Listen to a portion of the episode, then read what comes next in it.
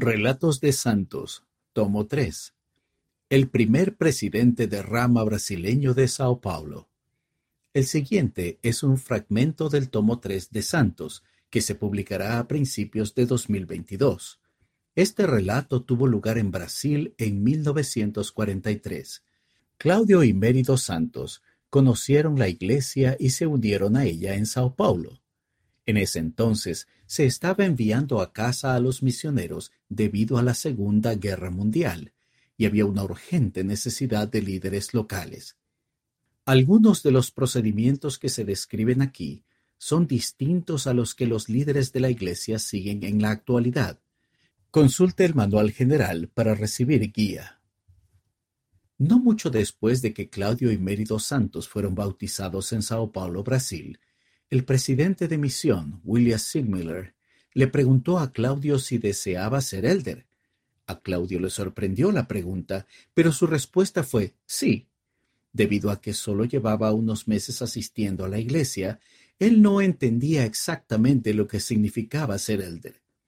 Sabía que a todos los misioneros se les llamaba elder y que eran jóvenes excepcionales que dedicaban su vida a Dios.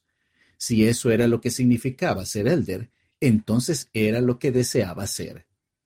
El domingo siguiente por la mañana, justo antes de la escuela dominical, el presidente Sig Miller lo ordenó al oficio de elder en el sacerdocio de Melquisedec.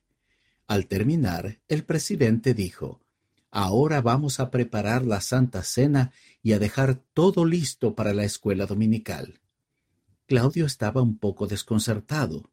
Todo estaba sucediendo muy deprisa y él no sabía lo que estaba haciendo. No obstante, siguió las instrucciones del presidente y cumplió con su primera responsabilidad del sacerdocio. Esa tarde, durante la reunión sacramental de la rama, el presidente Sig Miller nuevamente le pidió a Claudio que lo ayudara, esta vez para que fuera su intérprete mientras él se dirigía a los santos en inglés. Claudio aún estaba aprendiendo inglés y nunca antes había interpretado, pero aceptó hacer el intento. Al comienzo de la reunión, el presidente Sig Miller pidió a los santos que sostuvieran la ordenación de Claudio. Para su sorpresa, Claudio entendió claramente las palabras del presidente Sig Miller y pudo interpretarlas al portugués con facilidad. Después, el presidente Sigmiller le dijo a la congregación que hacía un año que había enviado una carta a la primera presidencia en la que les decía que en Brasil no había suficientes poseedores del sacerdocio que hablaran portugués para brindar apoyo a las ramas. Ahora se sentía avergonzado de haber escrito la carta, ya que hombres como Claudio le habían demostrado que estaba equivocado. Ahora, le dijo a la congregación, tengo que escribir otra carta a la primera presidencia. El presidente Sig Miller continuó. El día de hoy, el hermano Claudio fue ordenado elder. ¿Podrían sostenerlo como el primer presidente de rama brasileño de Sao Paulo? Claudio interpretó las palabras, pero estaba atónito. Pensó en su inexperiencia. ¿Qué conocimiento tengo? se preguntó. Conocía el relato de José Smith, pero nunca había leído el libro de Mormón. Lo único que podía ofrecer era entusiasmo por el Evangelio restaurado, y tal vez eso era todo lo que el Señor necesitaba de él. Miró hacia la congregación y vio a las personas alzar el brazo para sostenerlo en su llamamiento. Se sintió honrado.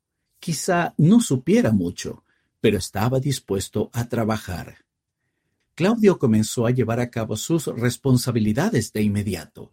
Se encargaba de las reuniones dominicales y bendecía la Santa Cena. Un misionero le había enseñado a leer música y al poco tiempo ya tenía un repertorio de cerca de veinte himnos que se sabía en el órgano para poder acompañar a los santos de Sao Paulo. En un principio, solo tenía un consejero que le ayudaba, pero entre los dos hacían su mejor esfuerzo por atender sus responsabilidades con el trabajo y su familia, conforme ministraban a los santos que estaban diseminados por toda la enorme ciudad. A pesar de su inexperiencia, Claudio confiaba en que Dios tenía un propósito al haberlo llamado para liderar la rama. Si es la iglesia verdadera, si hay un Dios que está a la cabeza, él tenía que seleccionar a alguien. Se decía a sí mismo, tenía que escoger a alguien con entusiasmo que pudiera recibir la autoridad y hacer la obra. En cuanto se publique el tomo 3, se pondrá a la disposición una lista completa de las obras citadas y las entradas de los temas en saints.churchofjesuschrist.org.